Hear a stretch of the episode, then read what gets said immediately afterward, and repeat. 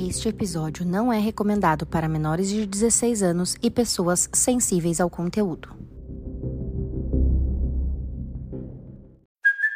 Hey, it's Kaylee Cuoco for Priceline. Ready to go to your happy place for a happy price? Well, why didn't you say so? Just download the Priceline app right now and save up to 60% on hotels. So, whether it's Cousin Kevin's Kazoo concert in Kansas City, go Kevin, or Becky's Bachelorette Bash in Bermuda, you never have to miss a trip ever again. So, download the Priceline app today. Your savings are waiting. Go to your happy place for a happy price. Go to your happy price, Priceline.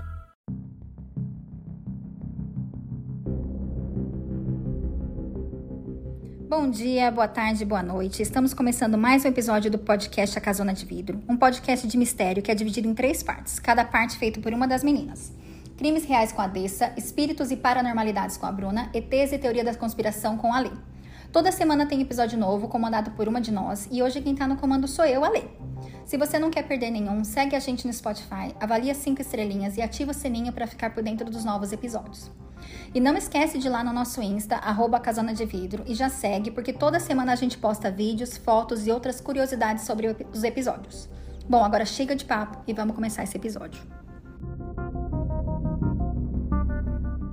Começou. Oi! Uhul! Oi, ga- oi, meninas. Você ia falar oi, gatinhas? Eu ia, mas aí gatinha. Mas aí eu olhei pra vocês e falei, melhor não. Nossa, olhei pra vocês e falei, não, isso daí não vai colar hoje. Eu ia forçar muito, né? Você ia forçar muito. Era muito forçado. Vocês estão preparados pra hoje? Eu tô. Vamos começar com Feliz Ano Novo? Feliz ano novo. Feliz ano novo. Esse é o primeiro que a gente tá gravando em 2024. Eu ia falar isso, que as pessoas não sabem, mas o da Madeleine, Ma- Madeleine tava gravado desde o ano passado. E aí a gente deixou pra postar esse ano, então agora, na verdade, esse. Então vamos lá. Então esse é o primeiro que tá sendo gravado esse ano, por isso que a gente tá dando um Feliz Ano Novo tão tarde, gente. Mas é isso aí, Feliz Ano Novo. O que importa é a intenção. Bom, quero começar esse ano de 2024 com os dois pés no peito. Meu Deus. Eu quero, antes de começar, eu quero conversar um pouquinho com vocês sobre 2023, 2024 e quais são os meus planos, certo? Pode ser? Coisa Pode. rápida, gente. Segura aí. Então, primeiro eu quero falar sobre 2024. Eu tenho um- uma sensação baseada em fortes evidências aí do pessoal do mundo da, da ufologia, que 2024 na ufologia vai ser eita atrás de vixe. Então, quem quem não tá preparado para 2024 se prepara. E é, e aí ano passado eu tentei meio que fazer uma introdução a esse fenômeno. Eu não, eu não vou mais chamar de ufologia, eu não vou chamar de alienígena, porque eu acho que esse episódio de hoje eu trouxe para vocês entenderem que as coisas não são bem como parecem, né? As coisas são um pouco mais complicadas, né? Então, ano passado eu tentei trazer uma introdução com casos que eu achei que eram mais sólidos, um pouco mais fáceis de entender. Esse ano acabou a amizade. Passamos de ano. Passou de ano. Mais Ufologia. Parte 2. O ano 0- 101, 102. Esse agora ano é é, 102. esse ano é 202, não é? Tipo assim, quando você muda de série, começa a ficar mais Exatamente, avançado. Nós estamos na É, porque nos Estados ano Unidos, dois. quando você começa na faculdade, tipo, a primeira matéria, a primeira vez que você faz é 101.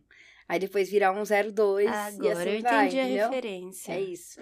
Aí, ano passado era 101, esse ano a gente já passou de fase. E a gente sabe que os americanos eles estão estudando esse fenômeno desde pelo menos 1933, com incidente em Magenta, na Itália.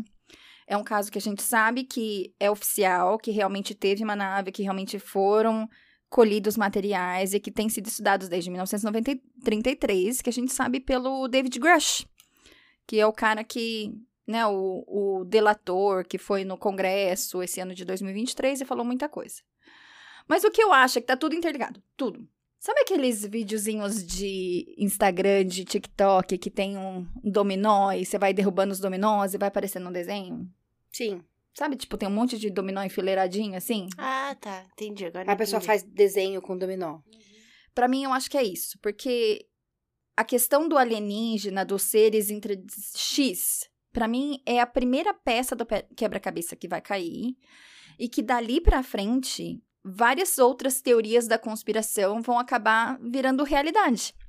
Então eu acho que é esse que é o, meu papel aqui, é um pouco a gente ir conversando, a gente ir descobrindo, e eu acho que pra mim eu quero fazer um um chutar o balde aqui. Eu quero que a gente tenha um acordo nós três. Eu quero que ver o que, que vocês acham aqui comigo.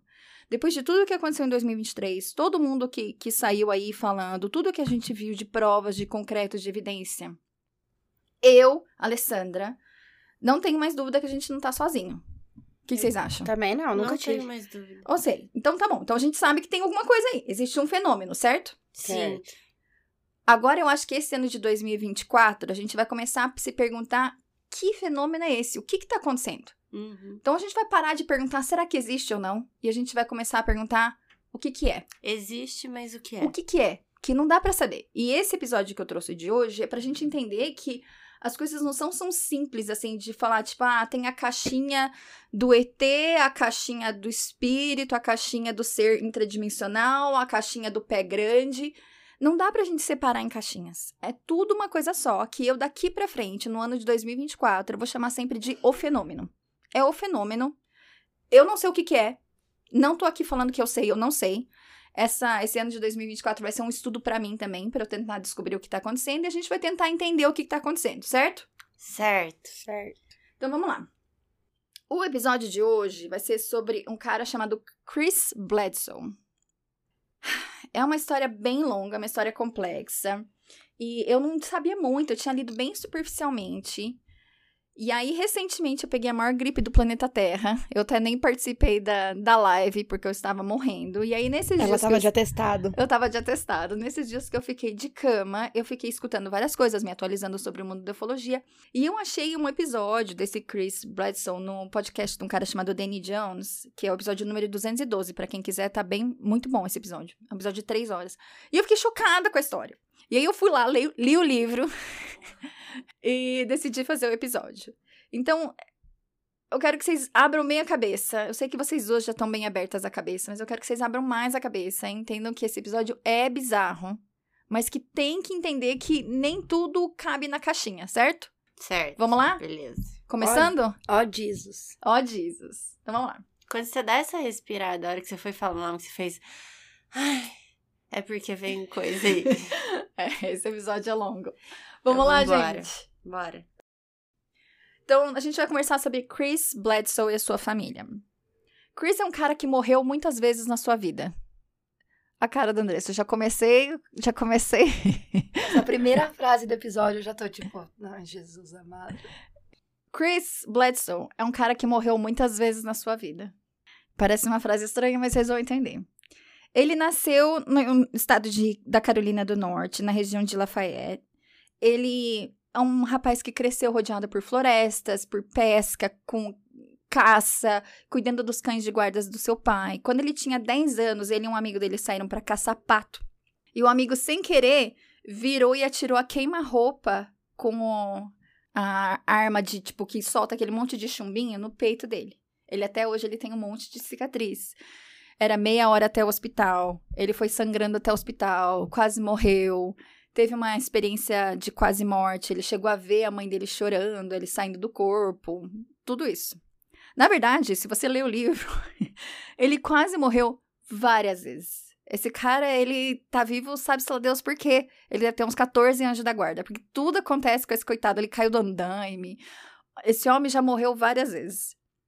Ele era apaixonado por aviação, se formou como piloto comercial e conheceu sua primeira esposa na faculdade e se casaram super jovens.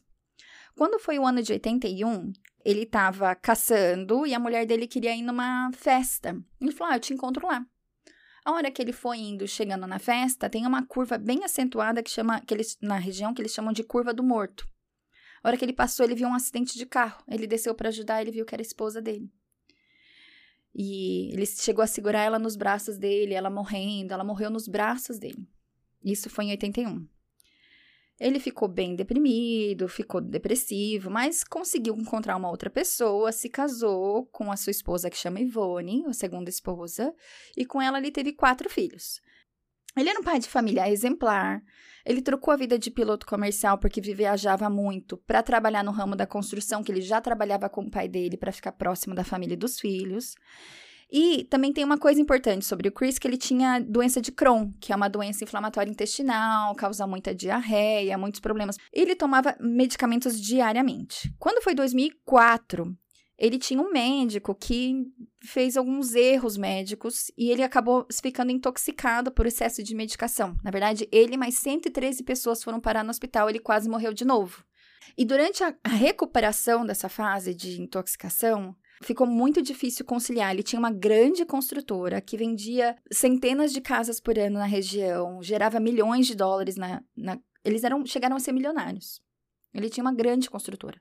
Mas aí ele não conseguia trabalhar, se recuperando com a doença de Crohn, com tudo que aconteceu. A empresa acabou piorando muito, muito, muito.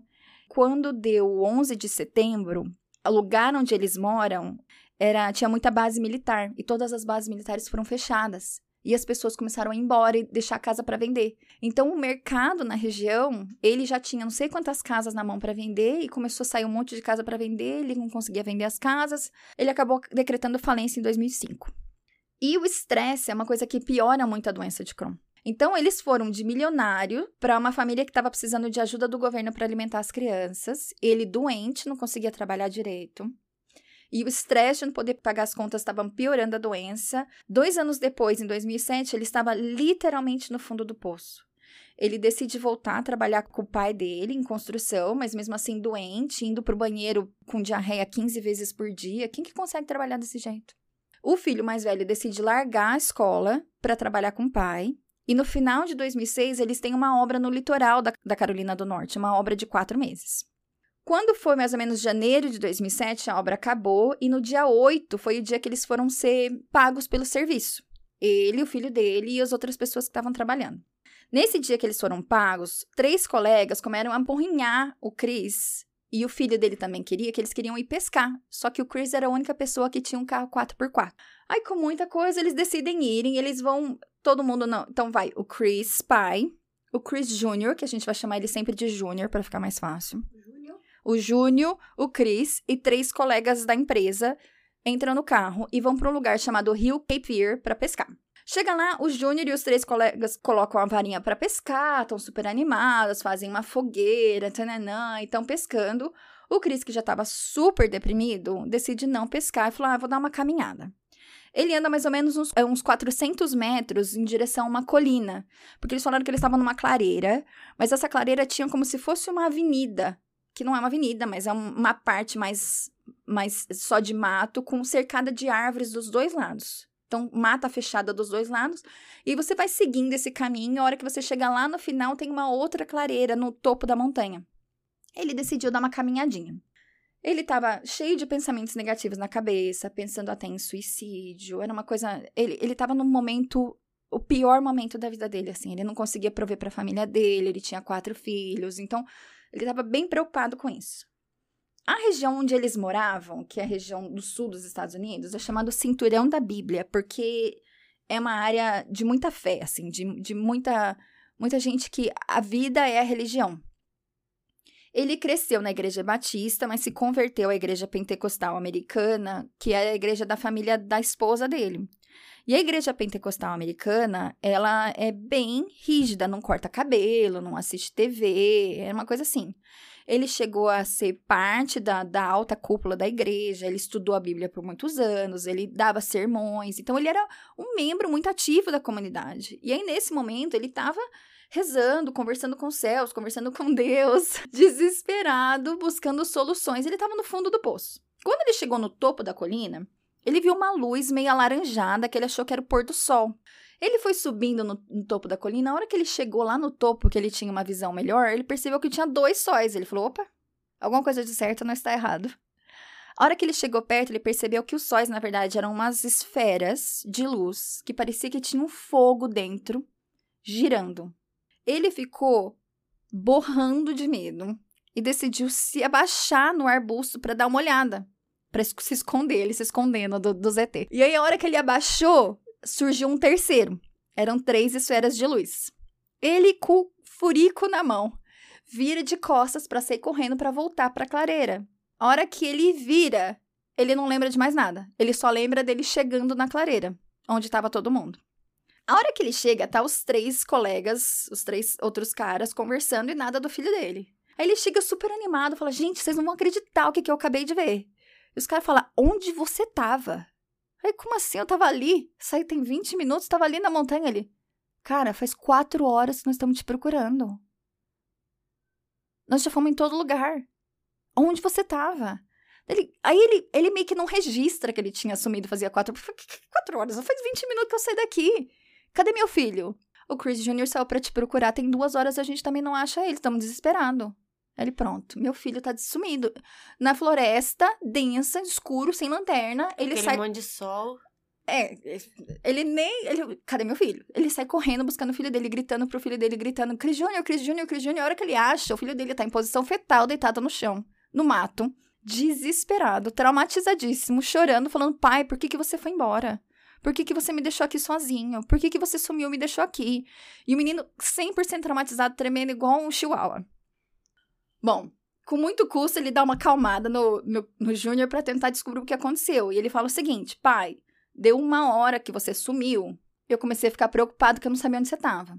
Eu decidi sair para te procurar e ele foi andando no mesmo, na mesma direção que o pai saiu. Ele viu duas bolas vermelhas cruzando entre as árvores, assim, no, na distância. Voltou para trás, contou pros caras, os caras falaram: Ah, tá, aham, senta lá, Cláudia. Tipo, falaram: Ah, tá bom, você viu uma bola de fogo vermelha. Ele falou: Não, não sei o quê, cadê meu pai? Cadê meu pai? Cadê meu pai? O que, que eles decidiram? Um cara ficou sentado na fogueira esperando o pai voltar. Dois entraram no carro e saíram dirigindo para ver se achavam ele. E o Chris voltou para a floresta para procurar o pai dele, porque ele falou: é 400 metros, eu vou ali e volto. A hora que ele saiu, essas esferas ainda estavam lá. Só que essas esferas viraram, elas se transformaram em dois seres, que ele chamou de criança, porque tinha mais ou menos 1,20m de altura, a pele pálida, um brilho. Ele, eles falam que era como se fosse um brilho da lua, uma, um brilho bem suave, e olhos vermelhos mecânicos. Uma dessas crianças que ele chamou, né? Tô colocando aqui entre aspas, porque, sei lá, um desses serizinhos aí ficou mexendo em umas coisas no chão, como se estivesse curioso em umas coisas que estavam no chão. E o outro travou o olho com o Chris Jr. e o Chris Jr. não conseguia gritar, não conseguia se mexer, não conseguia falar, ele ficou paralisado. E ele também não lembra de ficar lá duas horas. Para ele foram alguns minutos. E é isso por enquanto. Pausa. O que vocês acham? É os Greys? Parece bastante com os Greys, mas ele falou que não era cinza, que era uma cor mais. Tipo. Tipo a, a, um, um bege, sabe assim? E ele falou que tinha esse brilho e esses olhos mecânicos, mas o Cruz Jr. não viu muito bem, assim. O Cruz Jr. até hoje nunca fez. Eu vou contar dele, gente, coitado desse menino. Esse menino é um coitado. Até hoje se fala, então eles estão vivos ainda mesmo. Estão todos vivos, a família. Ah. Calma que essa história é só o comecinho. Tem Ah, muito mais pra acontecer. Eu quero ouvir mais, então, pra eu falar sobre isso. Bom, os dois voltaram, os dois Chris voltaram pra clareira, pra fogueira. E aí, imagina esses outros caras. Os dois desaparecem por horas, voltam os dois. O Chris Jr. traumatizado, tremendo igual um chihuahua, falando que viu um serzinho de 1,20m com olho vermelho. O outro falando que viu bola de fogo. Os caras começaram a olhar e falaram: esses dois estão malucos. Nisso, que eles estão lá naquele momento de confusão, um tentando contar pro outro o que aconteceu, um dos caras fala: olha, e aponta pro céu. Nove esferas vermelhas começam a fazer umas balizas, umas dançam, umas coisas no céu, e daí três pousam bem perto deles, assim, a uns 100 metros de distância. Aí, segundo o Chris, foi pandemônio. Depois disso, foi puro caos. Os caras gritando desesperado, falando que é o fim do mundo, que era invasão alienígena, correndo pro carro, gritando, largar as varas, coisa, tudo pra trás. Todo mundo falando, brigando, eu quero ver minha mulher primeiro, eu quero ver meus filhos primeiro, eu não quero morrer sem ver minha família. Todo mundo entrando no carro naquele. Foi um caos. Sai eles dirigindo no escuro, numa estrada de terra. E detalhe, com as naves, as, as esferas, seguindo eles o tempo todo. A primeira coisa que aconteceu foi que a- uma das, das esferas pousou na estrada na frente deles. Ou seja, pra, tipo, eles continuarem, eles tinham que passar pela esfera. Só que, nesse momento, a esfera se transformou numa coisa sólida, uma nave do tamanho de um ônibus escolar, mais ou menos, no meio da estrada. Só que ele falou que tinha um formato meio que de um ovo. Ele fala que é como se fosse uma lágrima, sabe? De repente, eles, tipo, param, ficam olhando para aquela nave, a nave vira, chega bem perto deles, começa a pairar em cima do carro, que ele falou que dava para encostar a mão, e shoo, sobe pra cima e desaparece. Gente, era o caos no carro, piorou três vezes mais. O coitado do Júnior já tava chacoalhando em posição fetal no banco de trás. Os caras gritando e eles saíram correndo desesperado. E o Chris falou que por alguma razão, todo mundo gritando e ele calmo pleno. Porque ele falou, ele falou que foi tão louca a história. Ele ficou Ele anestesiado. entrou no momento zen. E todo mundo gritando e ele tentando. Falou: Não, eu preciso dirigir aqui, a gente não pode morrer no carro também, né? Aí eles decidiram que eles iam deixar o cara que mora mais longe primeiro. Porque foi muita discussão pra saber quem ia ver a mulher e os filhos primeiro. E pra chegar, eles tinham que passar pela tal da curva do morto, onde a mulher dele morreu.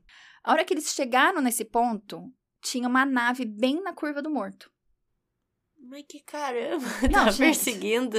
Tava perseguindo eles. E o Chris falou que nesse momento ele teve que meio que um download mental na cabeça dele. Que ele reviveu aquela situação inteira na cabeça dele em questão de instantes. Que ele viu tudo acontecendo. E que ele escutou uma voz na sua cabeça falando: Não se preocupe mais sobre isso, não foi a sua culpa. E ele falou que nesse momento o sentimento de culpa, de dor que ele tinha da morte da primeira esposa dele foi embora. Como se fosse tipo terapia. Nossa, eu tô precisando de uma tera- um terapeuta desse aí. Calma ó, que tem mais. Terapia instantânea. Bom, com muito caos e gritaria, todo mundo foi deixado nas suas casas. A hora que chegou em casa, o coitado do Júnior saiu correndo na casa, acendendo todas as luzes, trancando todas as portas e janelas. Eu pensei, gente, era exatamente o que eu ia fazer.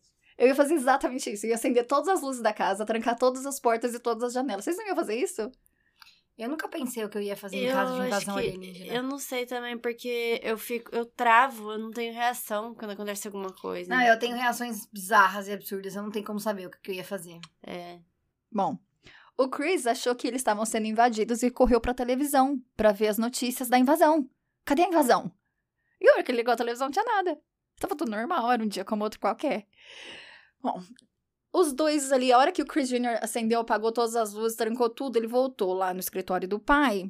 E aí, de repente, eles começaram a escutar os cachorros. Eles tinham. Eles, era assim, era um terrenão. E aí tinha a propriedade do pai, do Chris, e a propriedade do Chris. Então eles meio que moravam na mesma área.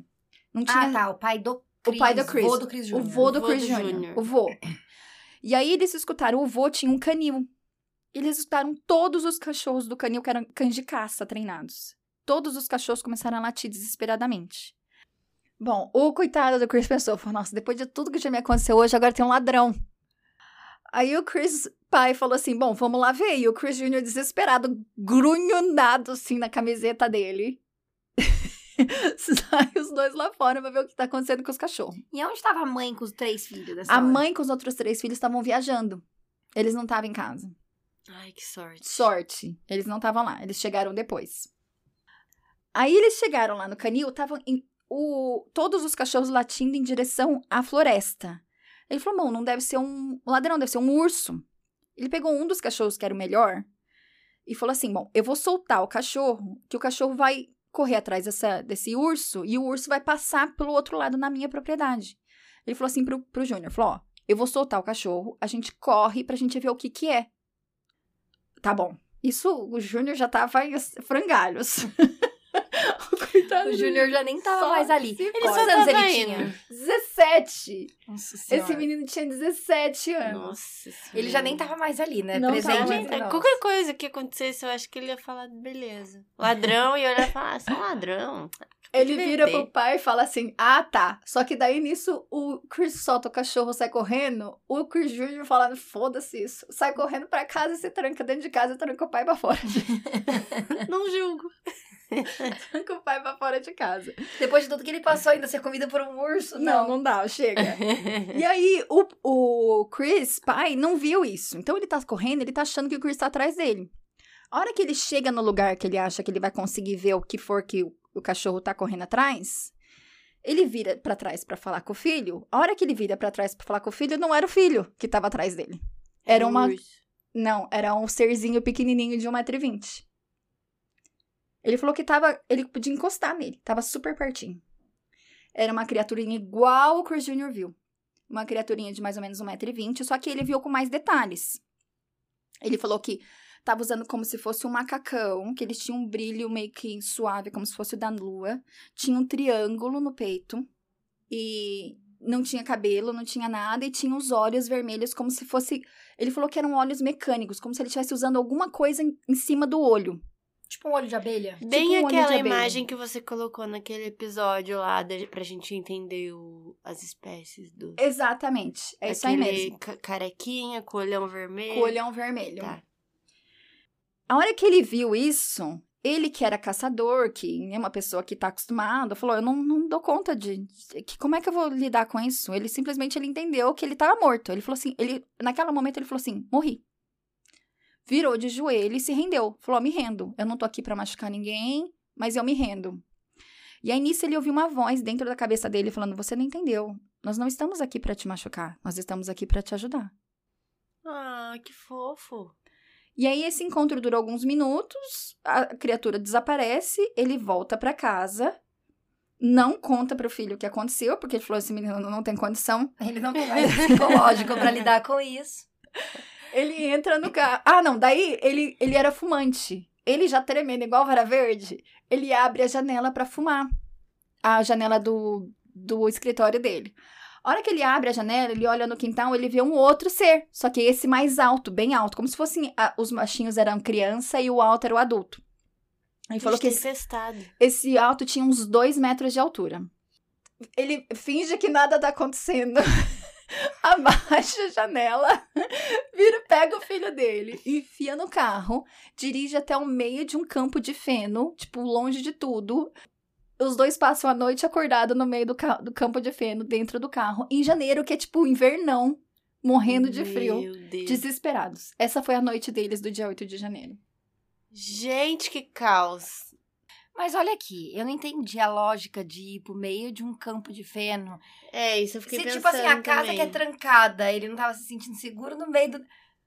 Nitidamente os bichos estão seguindo ele. Não, teve uma parte que eu pulei. A hora que eles estavam, todo mundo no carro, saindo do, do rio, eles chegam a parar numa casa que tem no caminho. Bate na porta, grita, a porta aberta, eles dentro da casa não acham ninguém. Depois eles foram conversar com a pessoa da casa no- na, na semana seguinte, mas a gente tava lá. Não dá pra entender. Gente. Muito louco, né? Essa história é muito louca. Bom, estão preparadas pro resto da história? Por Não. favor. Tá legal a história? Nossa, eu tô, Tá engraçado, tá legal. Bom, o Chris achou aquilo tão incrível que ele decidiu pra contar todo mundo, porque na cabeça dele. Ah, detalhe, que uma coisa que eu esqueci, desculpa. Depois desse dia, ele nunca mais teve sintoma de Crohn, na vida inteira. Ele foi curado do Crohn. Bom, então ele achou que ele tinha sido. Na cabeça dele, ele tinha tido um contato com anjos, ele tinha sido curado por anjos. Ele decidiu contar pra todo mundo, porque ele tava maravilhado com aquilo. Os anjos curaram ele, ele não tinha medo, ele tava achando demais como era uma comunidade muito pequena, a história se espalhou muito rápido. E como era uma comunidade muito religiosa, as pessoas começaram a falar que eles estavam lidando com demônios. E começou uma campanha contra a família que durou anos. Eles perseguiam a família. O Chris chegava na casa dele, tinha umas pessoas jogando água benta. As crianças foram perseguidas na escola. Começou um período que eles chamam, a família chama de cinco anos de escuridão. Que só deu ruim na família deles. O Chris Jr., coitado, que passou por esse caos todo, com 17 anos, ele estava sofrendo demais. Primeiro, que ele estava sofrendo com o estresse pós-traumático do que aconteceu. Segundo, que ele estava sofrendo com bullying e com agressão, tudo na cidade inteira. Eles não conseguiam ir no supermercado, na farmácia, porque era uma cidade pequena e todo mundo conhecia eles. E terceiro, que ele entrou numa depressão profunda, porque ele não estava conseguindo lidar com aquilo, ele não conseguia conversar, ele não conseguia participar. E mais uma coisa: depois desse dia, eles viam esferas todos os dias na casa deles. O fenômeno não foi embora. Só eles ou a, a mãe, os A- outros filhos? Eu vou contar sobre isso, mas isso Tá. continuou acontecendo. Então, imagina a cabeça desse menino. As coisas ainda estão acontecendo, todo mundo chama ele de louco. Ele não sabe direito o que aconteceu. Endemoniados e o caramba e... Nossa, gente. Sim, passa uns anos, ele foge de casa. Passa anos des- desaparecido. Teve um dia que ele simplesmente liga pra família pra buscar, que ele tava morando na rua, na Califórnia. Ele foi pro outro extremo dos Estados Unidos, o mais longe possível de casa, coitado. A família pega ele, traz ele de volta, ele fica uns anos em casa, foge de novo, passa uns anos fora de novo. A saúde mental dele em frangalho, E Pra você ter uma ideia, o irmão dele, o irmão do meio, que é o Ryan, ele tem um podcast chamado Bledsoe Said So. Eu recomendo alguns episódios. Alguns episódios são bons. Eu vou deixar o link no Telegram, pessoal que é do grupo do Telegram, eu deixo os Tá, links. e pra quem não é, é só entrar nos destaques lá no Instagram, que tem o link pra entrar. Isso aí, Bruna. E aí ele teve no videocast do irmão há pouco tempo atrás, o ano passado, e ele não consegue conversar. Ele chora, ele fica nervoso, ele não consegue terminar de contar a história dele. É muito traumático pra ele. Nossa, ele acabou com ele. E detalhe, a família toda atacada, o Chris pai não conseguia arrumar emprego porque todo mundo falava que eles eram demoníacos. Sabe o que, que ele começou a fazer pra alimentar a família dele? Começou a criar uma horta em casa. Porque ele não conseguia trabalho, a mulher dele foi trabalhar, ele ficava com a família em casa, ele trabalhava na. Mas os DTs que são tão inteligentes, eles veem a família passando por tudo isso e, pô, nem pra ajudar, meu? Calma, que nós vamos chegar lá. Ah, tá. E aí ele começou a. Ele passava. Ele via as esferas todos os dias e ele começou a rezar para as esferas, que ele chamava de anjos, para Deus, para todo mundo, porque ele queria muito fazer a família dele acreditar. Só que a mulher dele, a Ivone, imagina, ela tá lá com quatro filhos traumatizados, ela religiosíssima, ela falou que ela não queria conversar sobre isso. Então, no começo era um tabu na família. Prime- o primeiro ano ninguém falava sobre isso. O Chris pai começou a ficar um recluso, ele só ele comia e dormia dentro do escritório dele, ele não participava da família. O Chris Jr. em. Imagina essa família. Destruiu a família. Destruiu. Um dia, em 2007, ele estava assistindo aquele seriado Alienígenas do Passado e descobriu que existe uma, uma, uma entidade chamada MUFON, que, para quem não conhece, chama Mutual UFO Network, que significa Rede Mútua dos UFOs que é uma, um- uma instituição basicamente composta de um monte de voluntários, investigadores, pessoas da ufologia voluntárias. É uma instituição grande nos Estados Unidos. Que eles têm um site que você tem um formulário, você manda o que, que aconteceu com você, e se eles acharem importante, eles mandam uma pessoa na sua casa para investigar, para ver o que está acontecendo. Por mais que a mulher dele não queria, ele falou assim: Meu Deus do céu, se eu mandar esse papel, ela vai, ela vai me divorciar. Mas ele não estava aguentando mais a situação e decidiu entrar em contato. Imediatamente o pessoal mandou en- entrar em contato de novo. Um investigador local chamado Steve McGee entrou em contato com ele, mas ele não queria. nananana, foi indo. Em janeiro de 2008, ou seja, um ano depois, foi a primeira entrevista dele com o pessoal, com os investigadores. Quando ele estava conversando com os investigadores, de repente a mulher dele vira para o investigador e fala assim: Você já ouviu falar nas pessoas sombra, shadow people? Ele, oi? Ela é, tem acontecido umas coisas estranhas aqui em casa, eu não tenho te falado, mas teve um dia que eu tava lavando louça, eu fui empurrada na pia, as coisas batem a porta, as coisas caem no chão. Eles estavam tendo um monte de fenômeno tipo poltergeist em casa. E ao mesmo tempo, o Chris estava vendo as esferas quase todo dia. Como a mulher dele não queria, ele acordava as crianças na madrugada, duas, três horas da manhã, ele acordava a criança, vem ver as esferas. As crianças iam lá no quintal pra ver e voltava pra cama. Então era uma coisa que tava, era parte do dia a dia deles. Aí, é, um cara chamado James Carrion foi colocado como chefe da MUFON do nada, entrou em contato com o Chris e em duas semanas conseguiram convencer eles a fazer um documentário para Discovery Channel. E falaram para ele que esse documentário ia ser ia mostrar para todo mundo que eles estavam falando a verdade, que ia ajudar a situação deles na comunidade, eles aceitaram. No dia de gravar o documentário, o pessoal da MUFON ligou para ele e falou assim, ó, é, em vez de ir aí na sua casa, você precisa vir aqui no hotel para assinar uns papéis. Ele deixa as crianças sozinhas em casa. Vai com a mulher dele pro tal do hotel. A hora que ele chega lá no hotel, fala: Ah, entra aqui pra gente assinar os papéis. A hora que ele entra, tá uma sala cheia de câmera, com um detector de mentira, um polígrafo. Um cara do FBI fala: Ah, pra gente começar o documentário, primeiro você precisa fazer participar desse teste do polígrafo. Assim, sem con- conversar com ele, sem ter ninguém perto, sem ele saber o que estava acontecendo. Totalmente de supetão.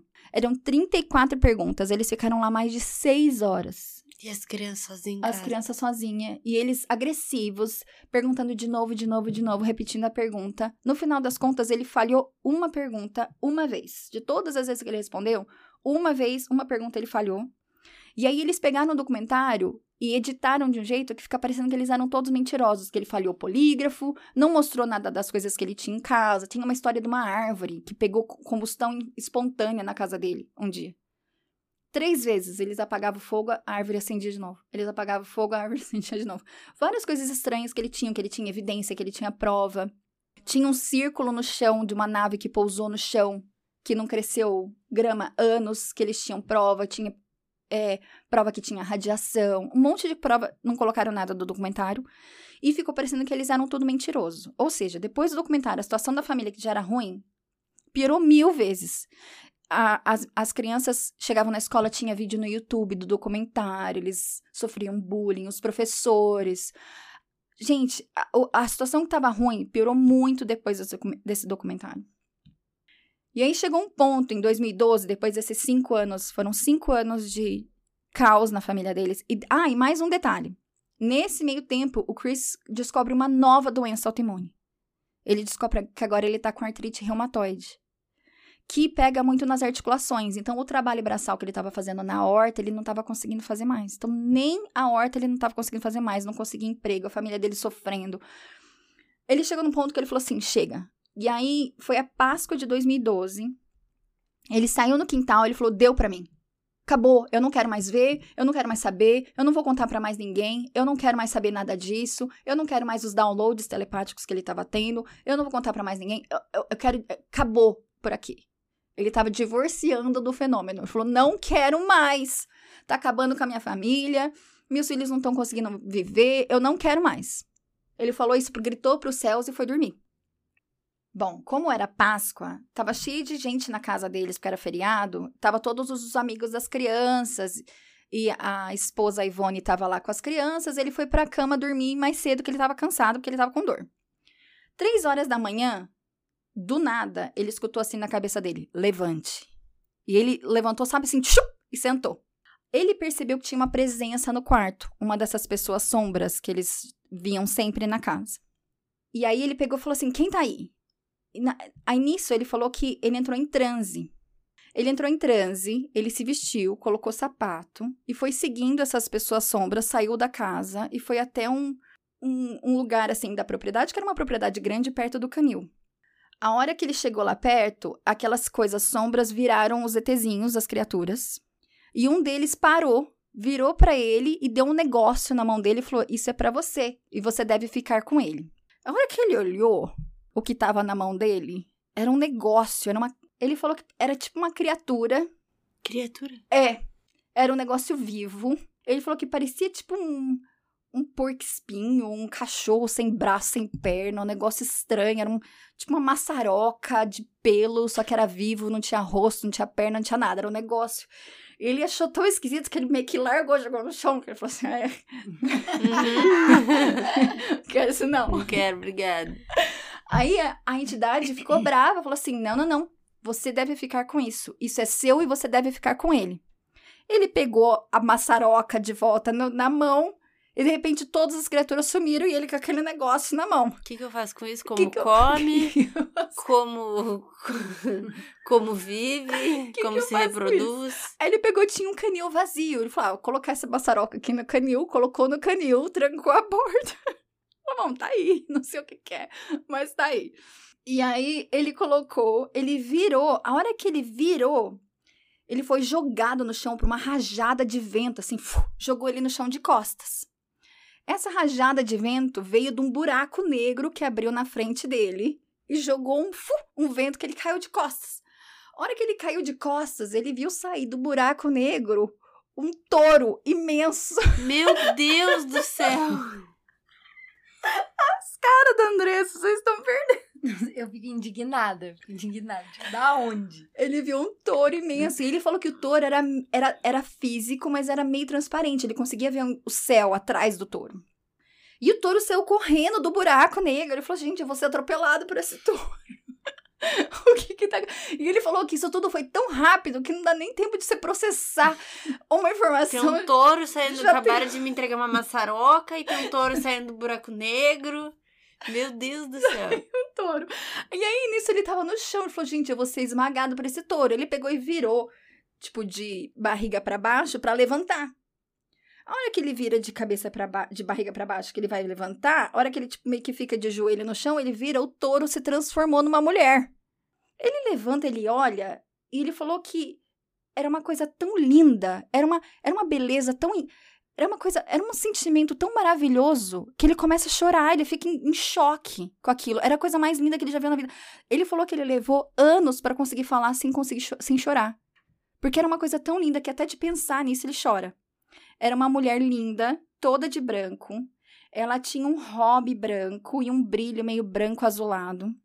Esse hobby, ele falou que era como se fosse uma toga, esses vestidos da Roma Antiga. E eu vou colocar o- a pintura que ele fez. Que ele fez com um cara, um, um pintor famoso de Nova York. Os dois sentaram e eles fizeram uma pintura. Então, eu vou colocar tudo... Tem a pintura do, da criancinha, de olho vermelho. E tem a, a pintura da senhora. Que a gente vai chamar ela de senhora de branco. Porque a gente não sabe quem é. E aí tinha essa moça de branco, com as mangas bufantes. Tipo coisa... Tipo uma Iemanjá. Tipo, tipo... É... Me lembrou Uma muito entidade, assim. me lembrou muito o Milagre de Fátima, para quem conhece a história de Fátima em Portugal, e que é uma história bem famosa, me lembrou muito essa imagem, a- a Senhora de Fátima, Nossa Senhora de Fátima. Uhum. Ela linda, maravilhosa, aquela senhora de branco, e ele encantado com aquilo, e aí ela começa a falar, ele falou assim, ele escutava a voz no ouvido dele, mas a boca dela não abria. Mas não era uma coisa que ele estava escutando na cabeça dele. Ele escutava a voz dela no ouvido mesmo. Era uma Ah, voz tá. linda. E ela vira pra ele e fala assim: Você sabe por que eu estou aqui? Esse é o seu fardo e você precisa aguentar. E aí ela falou várias coisas. No finalzinho, eu vou contar algumas partes das, da terapia de regressão dele. Mas eu vou deixar o documento inteiro, transcrição da terapia do- de regressão e tudo que ela falou. Foram várias, vários momentos proféticos, coisas que vão acontecer no futuro que, ele, que ela deu pra ele. E eu vou deixar isso tudo, o texto inteiro no Telegram, pra quem quiser. Tá. Mas ela fala basicamente isso. Ela fala o seguinte: que quando a estrela de Regulus chegar no horizonte na mira da esfinge, vai ter uma mudança muito importante na sabedoria da humanidade. Essa, esse momento em que a, a estrela Regulus ela é uma estrela que faz parte da constelação de Leão. É a pata do leão de baixo. E essa estrela vai subir no horizonte bem na altura do olhar da esfinge na Páscoa de 2000, entre a Páscoa de 2026 e o ano de 2027. Lembra aquela data, Bruna? Uhum. Começa na Páscoa de 2026 e vai até 2027. Então a gente tem um ano desse momento. Então, De sabedoria. desse momento aí, então, se, se a gente queria saber o que, que ia acontecer em 2027, eu acho que vai ser Você tá isso. chegando aí no. E ela também falou o seguinte: vai haver uma mudança nos poderes do planeta e o divino feminino vai voltar. Nada pode parar isso. Essa mudança vai começar. Começou com a era de Aquários, que foi em 2012, quando a gente entrou na era de Aquários. E a hora que essa mudança terminar, a gente vai ter mil anos de paz. Mas até esse momento de, de mudança, entre 2012 e 2026, vão ser tempos de muitos problemas. Que é mais ou menos o que o Nostradamus falou, hein? Uhum. E aí, é, depois desse momento que ele encontra com a. Ela conta várias coisas. E depois desse momento que ele encontra com a senhora em 2012, ele conseguiu gravar e filmar tudo. Ele tem horas de vídeos. Pra quem quiser, é só entrar no Instagram dele. É, o nome é bem difícil, é um nome imenso, mas é Christopher Lentz, L-E-N-T-Z ele- Bledsoe. É ele falando do que ele conversou, não dele gravado. Não, não, ele grava os vídeos das esferas. Tem lá? Um monte. Christopher? Lentz. L-E-N-T-Z. E Bledsoe é B-L-E-D-S-O-E. A gente coloca tudo, os tags dele, o- os vídeos no YouTube do filho dele, tem o vídeo da, da árvore pegando fogo. Eu vou colocar vários vídeos no nosso Instagram, vídeos deles, da árvore pegando fogo, das esferas de luz. Até hoje, ele vê sempre. E ele, todo mundo que vai na casa dele vê também. Quando que a gente vai? Eu tô querendo muito. Por favor. Eu vou mandar um e-mail pra ele. Oi, querido. Tudo bom? Manda. Vai pagar a passagem, né? É. É. Ah, mas eu iria super. Ia. Iria. Você não tem medo? Não, Não. Eu, eu iria. Eu posso dar uma dica também de série pra quem quiser? Hum. O Chris Bledsoe apareceu numa, num seriado esse, recentemente, que é um seriado que chama Beyond Skinwalker Ranch. São dois investigadores, um cara da CIA e um outro investigador, que eles vão em um monte de lugar que as pessoas falam que tem bastante UFO. Ah. E no episódio 8 desse seriado, eles vão na casa do Chris e mostra lá no seriado. O Chris fala assim: ó, olha lá que vai chegar. Dá cinco minutos, aparece as coisas no lugar onde ele apontou. E eles ainda colocam um eletrocefalograma na cabeça dele, enquanto ele tá interagindo com as esferas, e percebe que ele realmente ele interage. Ele recebe informação, ele conversa telepaticamente com as esferas. Isso tá lá no eletroencefalograma aprovado no show direitinho. Então eu recomendo, é um episódio super curtinho, episódio 8 da primeira temporada. Eu tô vendo aqui no último comentário dele, tá falando que. No último post dele, tá falando que piora, aumenta a frequência perto da parte da. Perto da Páscoa. É. E aí ele responde que é quando A senhora. a, a senhora Lady. vem. É, a senhora vem. Então ela vem sempre. Ela Então, vem 2013, na sempre. Páscoa, ela voltou. Ela volta um ano depois. E aí, ele não sabia que ela ia voltar. Ele começa a ver as luzes e ele pega um rifle e tenta ir lá, falar, chega, entendeu? Você tem... Eu imagino a vida dele. Não deve ser fácil você ficar vendo essas coisas o tempo inteiro. A hora que ele chega perto, ele, de repente, ele, ele é tomado por uma vergonha imensa de ter carregado um rifle pra ir lá ver.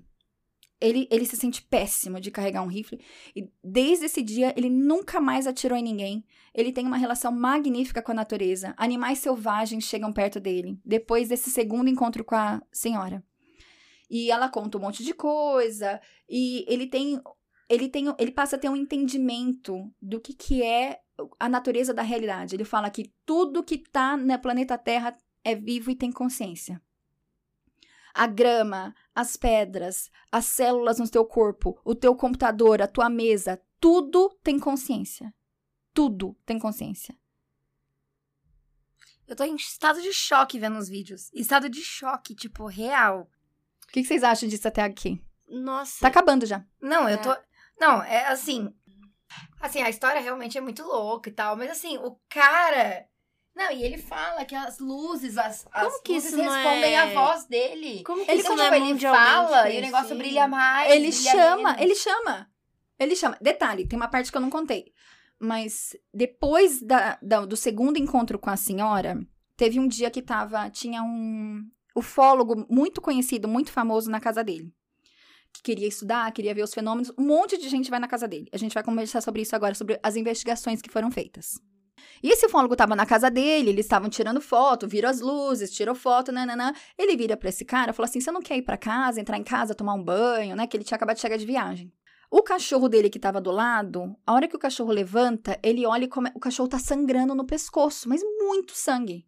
E o cachorro sai correndo pra dentro de casa e é o cachorro preferido dele, ele fica desesperado, ele sai correndo atrás do cachorro, derruba o cachorro no chão. A hora que ele olha, tinha um puta furo no pescoço do cachorro e um furo meio que arterial, sabe? Toda vez que o coração dela batia, jorrava muito sangue, ele desesperado, colocando a mão no cachorro, gritando pra todo mundo, e o fólogo assistindo tudo isso. Gritando pra todo mundo e fala: Júnior, pega uma toalha, ela vai morrer, meu Deus do céu, socorro, e todo mundo desesperado com o cachorro sangrando. Nisso, ele põe a mão aqui no pescoço do cachorro e começa a rezar, pelo amor de Deus, não mata meu cachorro, eu amo esse cachorro, esse meu, esse é meu melhor amigo, né? Ele falando do cachorro e pedindo e rezando, desesperado com a mão no cachorro. De repente, ele sente o sangue parando de correr. A hora que ele tira a mão, não tem mais Fechou. corte nenhum. Ela levanta e sai andando, como se nada tivesse acontecido. O cachorrinho. Olê, e a maçaroca? Então, ele não fala mais a maçaroca, acho que ficou lá. Eu quero saber o que é a maçaroca. Não ficou mais, essa maçaroca ficou lá. E aí, depois desse caso desse, do cachorro, ele passou a curar pessoas. É isso que eu ia falar agora. Ele cura pessoas. E as pessoas mandam pra ele e ele, tipo assim. Ele reza pra ele pessoa reza e pra cura a pessoa. Teve um menino em Washington que tava com uma doença terminal, era uma. Erinato, Andressa. Era um menino, um adolescente que tinha um erinato do metabolismo, então o corpo dele não processava comida, ele não conseguia comer. Toda vez que ele comia, ele vomitava. E ele tava definhando e ia morrer, tava na UTI. E depois do fiasco que foi aquele documentário, o pessoal da CIA, NASA, NRO, Departamento de Defesa, todo mundo investigava ele. Todo mundo investigando ele. Ele foi investigado, ele foi o cara mais investigado pela NASA do mundo. E o cara que investigou ele, a gente vai conversar disso, simplesmente falou assim: não é mentira. E virou padrinho da filha dele. Caramba. E. é, O que, que eu tava falando antes disso? Você tava falando, começou a contar do cachorro. Ah, do que- cachorro. Que daí, e aí ele começa a curar Ele as pessoas. E esses caras, a CIA, falam: não, você precisa ir atrás desse menino, esse menino vai morrer. E a gente quer que você vá lá. Ele foi atrás do menino, conversou com o menino no hospital, deu um abraço ao menino. Ele não sabia o que fazer. Ele falou, gente, eu nunca curei ninguém na vida. Ele pegou, deu um abraço, rezou pelo menino, falou: olha, eu não sei o que eu tô fazendo, mas tô aqui, né? Querido, vamos, deu um abraço, tomara que dê tudo certo. Foi embora, o menino curou, tá vivo até hoje, tá na faculdade, tá bem, não mais o Renato, come tudo, tá tudo Como certo. que o mundo não sabe disso? Eu também não sei. Olha Eu também não sei. Sabe o que, que é. Que é- eu, ta- eu tava vendo aqui, ele postou um vídeo que ele foi visitar alguém na Flórida e, tipo assim, fez os vídeos. Os, os- as bolas vai atrás dele. Ele vai em todo lugar. Não é só na casa dele. Não. é onde ele vai. com ele, traz ele pro Brasil. Eu tô querendo. Cara. Não, deixa eu contar agora um pouco das investigações. Não, eu. Ô, tô falando A sério. Andressa tá muito animada com essa história. é a cética viu provas, né? A Não, é viu isso, provas. entendeu? Eu sou uma pessoa difícil, mas quando eu vejo, tipo, esse tipo de prova, e uma coisa assim, se fosse uma coisa mentira, ele, não, só aparece pra mim e tal. Mas não, ele fala pras pessoas, vem, vem, Vem ver. em casa vem que eu te mostro. Ele, fala, ele falou até no... Eu assisti várias entrevistas dele. Ele foi no Danny Jones, ele foi recentemente. Eu super recomendo esse episódio. Foi ele e, o filho, e a filha dele. E tem um outro episódio com o filho dele. Tem uma série que ele fez com um cara... Tem um cara que chama Richard Dolan, que pra quem fala inglês, qualquer vídeo dele, do, do canal do YouTube dele, ele é demais. Ele é historiador e estuda UFOs já tem 30 anos. Então ele é um cara super sério, super cético, ele vai atrás das coisas.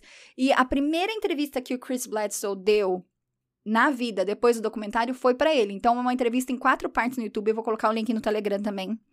Que ele conta tudo direitinho. Tem muita história. E pra quem quiser ler o livro dele, eu vou deixar o link também. O livro só tem em inglês, infelizmente. Chama UFO of God. Ou seja, o UFO de Deus. É, eu ia falar, tem, tem bastante é, referência com religião, né? Muita coisa de pensar. poltergeist. Por isso que eu falo que não dá pra gente chamar de ET mais. É. É, o fenômeno. É um É tudo a fenômeno. mesma coisa. Bom, aí depois disso, que ele encontrou com a senhora de branco, ele entendeu a missão dele. A missão dele era contar essa história. A senhora de branco falou pra ele que nós vamos te usar pra espalhar essa história, pra acordar as pessoas. Basicamente, vocês vão ver no- na sessão de hipnose dele que ela fala muito de um momento muito ruim e que a gente precisa acordar as pessoas porque tem forças do mal agindo no, no planeta nesse momento que não querem que o divino feminino volte a fazer parte da, da Santíssima Trindade, que é o Uhum. Pai, Filho e Espírito Santo. Na verdade, o divino feminino seria o Espírito Santo. Seria essa parte da Trindade. É o que Tá. ela fala, Uhum. tá? Não Tá. sou eu que tô falando, tá, Sim. gente? As pessoas que são religiosas me desculpem. Não é minha opinião. Não, é o que a gente conversou no começo. É abrir a cabeça e que o negócio vai além daquilo que a gente. E agora eu vou Sabe. começar a colocar uns nomes importantes aqui. A Tá. primeira pessoa que ele conheceu foi uma mulher chamada Dia- Diane Psoukas. Ela era é, professora de religião e ela estudava o fenômeno da religião no contexto ufológico. E eles estudaram, passaram muito tempo estudando o caso dele. Uma outra pessoa que eu acho que é a pessoa mais importante, assim, que eu acho que é um caso. É um cara chamado Hal Povenmire. Ele era um engenheiro da NASA. Ele, ele passou 60 anos na NASA. Ele estava desde a época da Apollo 11 até 2019, quando ele morreu. E ele foi, aqui entre aspas, porque ele nunca, nunca disse isso com todas as letras, mas ele foi enviado pela NASA para estudar esse, esse episódio, esse, esse caso. E ele passou anos entrevistando a família, vizinhos. Anos, ele ia lá de sopetão, ele aparecia do nada, ele entrevistava os vizinhos, ele entrevistava a família, entrevistou todo mundo. E ele chegou à conclusão de que realmente era verdade.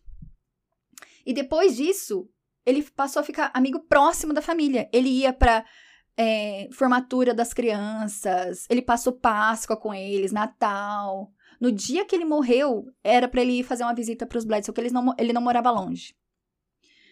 Outra pessoa que investigou esse caso é, e que também é um defensor ferrenho da, da honra da família Bledsoe é um cara que é muito conhecido, que se chama, é o coronel da CIA aposentado John B. Alexander.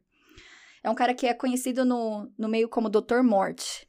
Ele é um cara pica das galáxias, zica, investigou esse caso por anos e é amigo pessoal do Chris Bledsoe. Eles se falam no telefone constantemente.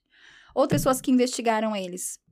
Departamento de Defesa, o Vaticano. Teve um episódio que o Chris recebe uma informação de que o Papa ia sofrer um atentado na Filadélfia. O Papa ia visitar a Filadélfia e ele pega, ele conta pro John B. Alexander, que era da CIA, fala: Olha, eu tive essa visão, eu não sei se é verdade ou não, mas você tem condição de falar com alguém. Ele avisa o Vaticano. O pessoal do Vaticano vai atrás dele, manda uma passagem para ele para Filadélfia. Ele conta tudo o que fala. Era uma ponte. Eu morei na Filadélfia, é uma ponte que chama é a Ponte Benjamin Franklin, é uma ponte que liga New Jersey para Filadélfia. Tem um rio grande, que é o Rio Delaware. E só dá para entrar na Filadélfia pelas pontes, são algumas pontes. E o Papa ia passar nessa ponte. E o atentado ia acontecer nessa ponte. Nossa. E aí eles avisaram, fechou-se a ponte, só podia andar na ponte, não podia mais passar de carro. E realmente eles acharam que tinha um cara tentando um atentado e ele salvou a vida do Papa. Meu Deus. Gente, como o mundo não. Eu, não, eu, eu tô muito inconformada com isso. Lei, você não falou, mas tipo. Eu não você falei falou muita só, coisa, gente. Você só falou sobre é, a a árvore que pegava fogo, mas tem umas fumaça também. Gente, tem muita Não é só as bolas. Eu O tipo, tem- recomendo- Instagram dele é um. Não, olha aqui, tem umas fumaças do nada que aparece, ó. Tem tá muita vendo, ó? coisa, gente. Ele tem E muita aí, ó, história. ele colocou essa daqui, ó. Dá pra ver um rosto aqui, ó. Ele falou que é aquelas shadow people. É, é isso aí. E aí, gente, o que vocês acham? Antes de eu, antes de eu contar da hipnose. Eu acho muito louco. Muito louco. É, eu acho que você começou o ano com o melhor episódio que você já fez até agora. Eu também Jura? acho. Juro. Foi muito legal melhor. isso, né? Nossa, se superou. Essa E é uma história. mais? Essa é uma história.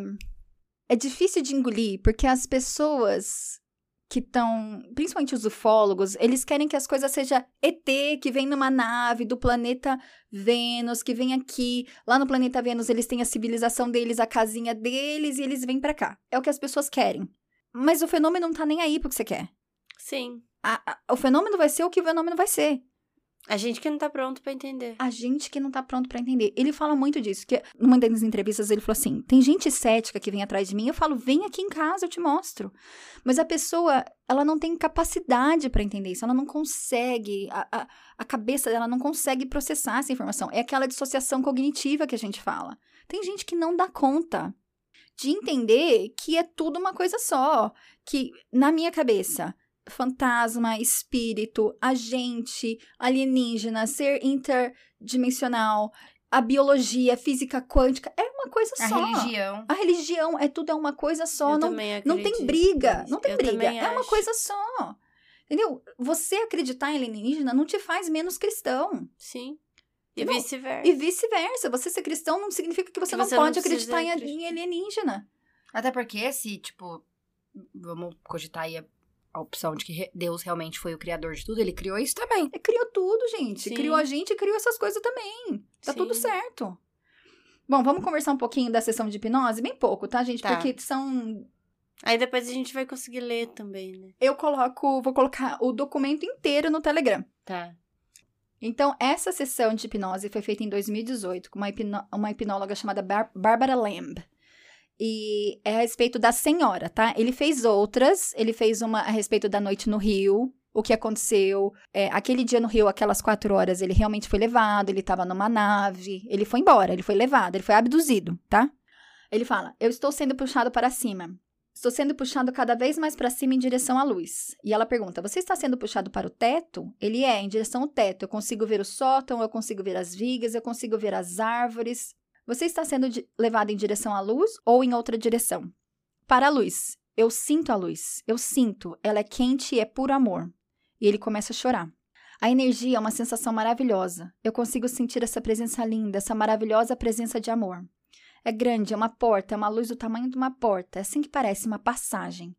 Eu sinto uma sensação amorosa maravilhosa. Eu ouço vozes dizendo que eu ficarei bem. Eles estão me dizendo para não ter medo, que estão aqui para me guiar e me ajudar. Esses seres vieram quando eu estava doente. Quando eu estava clamando por ajuda, eles vieram. Eles me levaram para a luz e agora estão de voltas. É a mesma beleza amorosa. São anjos. Estão de pé em cima de mim e me chamando, belos e amorosos. A presença deles é incrível e eu mantenho essa presença dentro de mim. Eu sinto essa conexão. Eu nunca esqueci disso. Estão esses seres estão brilhando, belos e radiantes. Ele tem uma cor pálida, branca azulada. Eles emitem uma luz de seu ser. Mal consigo ver seus rostos, eles estão brilhando muito. Eu tenho que chegar bem perto para ver detalhes. É um azul lindo e eu ouço canto, um canto maravilhoso, um coral. Um coral adorável cantando e louvando o amor. Está vibrando dentro da minha alma. Eles vieram pela mãe. Ela quer me ver. A mãe os enviou para mim. Eles estão me dizendo que a mãe quer me ver. Aí a, a hipnóloga fala: Sua mãe morreu? Ele: Não, não, não. Não a minha mãe. A mãe. A mãe, ela é o amor. Eu ouço as vozes cantando louvor ao amor e alegria. Eles estão me levando até ela. Aí ele entra numa bolha. E ele começa a viajar dentro dessa bolha. Ele vê a terra diminuindo, ele chega em algum lugar que ele acha que é um deserto, ele acha que é as pirâmides do Egito, um deserto. E eles vão parar nesse lugar que ele acha que é o Egito, ele não tem certeza. E ele tá andando, ele sente areia sobre os pés, ele sente areia quente nos pés e essa luz e isso tudo acontecendo. Aí ele, ela pergunta: "E o que você vê?"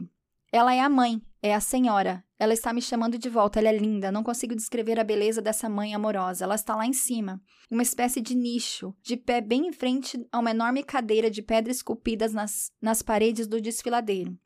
Na frente dessa enorme cadeira está de pé bem de frente. É muito maior do que ela, é enorme. Ela é muito poderosa, está brilhando e muito bonita. E esses seres, o que parecem?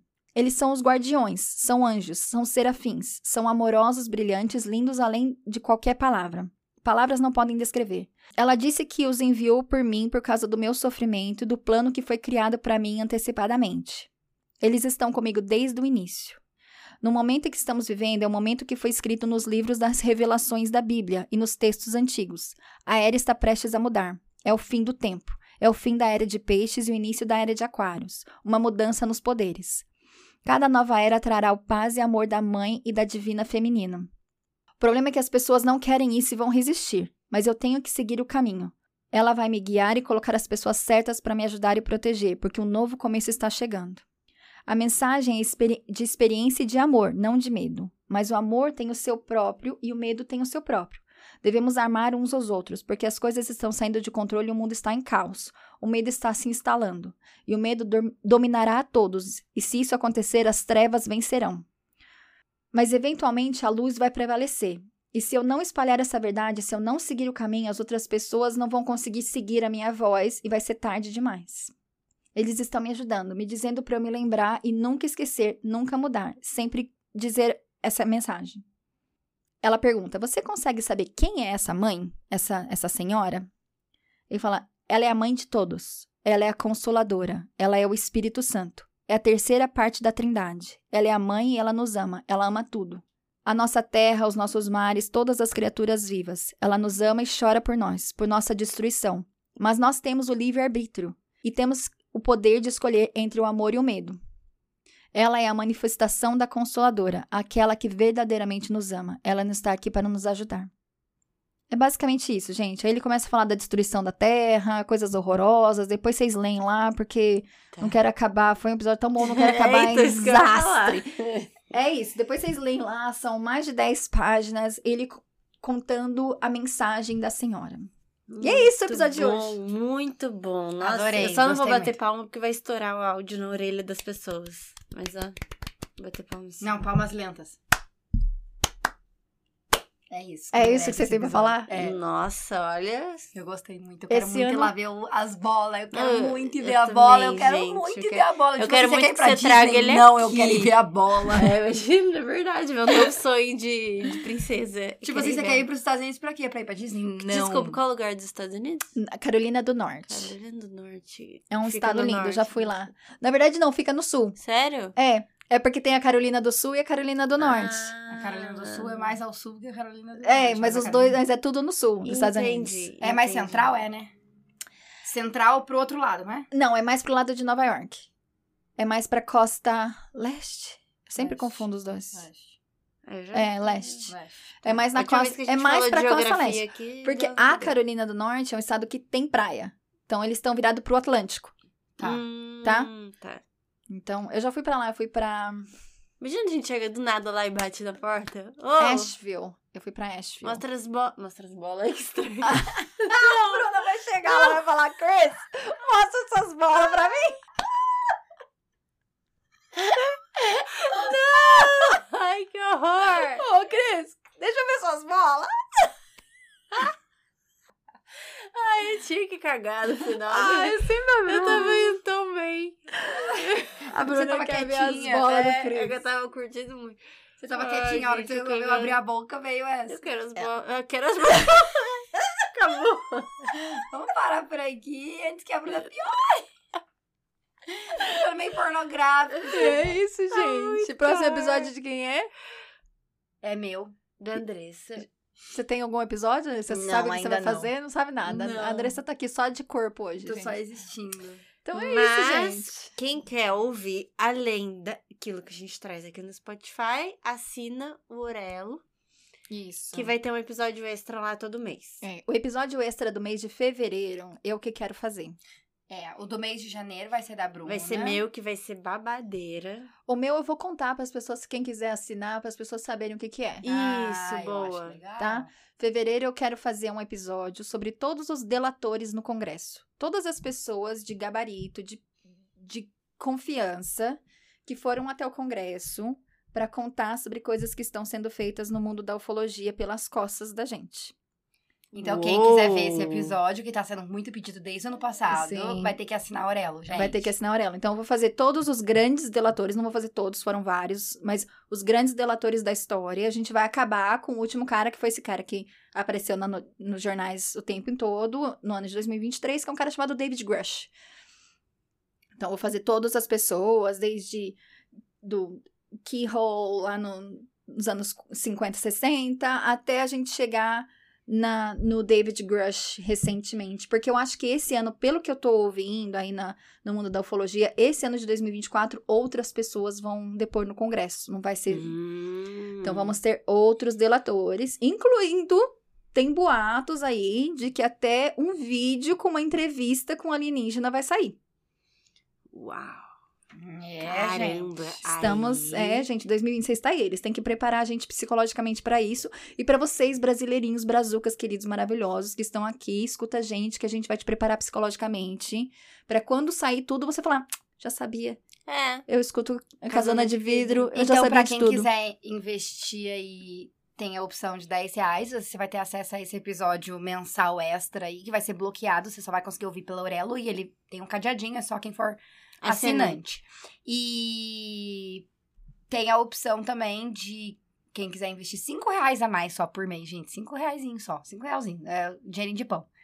Dá pra você assistir um episódio ao vivo. Vai ser a última quarta-feira do mês, certo, Bruna? É, a gente vai, vai acertar isso ainda. É, provavelmente a, última quarta-feira do mês. Esse mês já tá. Já tá- Esse mês vai ser Vai a última quarta quarta-feira. mês. A gente vai ver se a gente vai deixar fixo ou se a gente vai deixar Vai variado pra poder também a- as pessoas não assistirem sempre da mesma pessoa, né? Tem que ser, tipo, cada mês de uma menina. De uma menina. De Ah, uma menina. meninas. De uma de nós, entendeu? Então, assim, se esse mês cair com a Bruna, mês que vem a gente vai tentar fazer um meu da Lê. E tudo isso porque é pra gente conseguir chegar um dia no nosso tão sonhado Videocast. vídeo que é o que vocês tanto videocast. pedem. Então vai Fazerem lá. as caras da Andressa. O site tá Nossa. lá no Instagram, tem uma. uma como é que fala? Destaque? Um destaque, que tá lá com, com o link já, é só clicar e que aí vocês vão entrar certinho no site pra assinar. É isso aí, galera. E é isso, gente. Então fica assim, então. Fica assim então. Tchau. Arrasou! Tchau!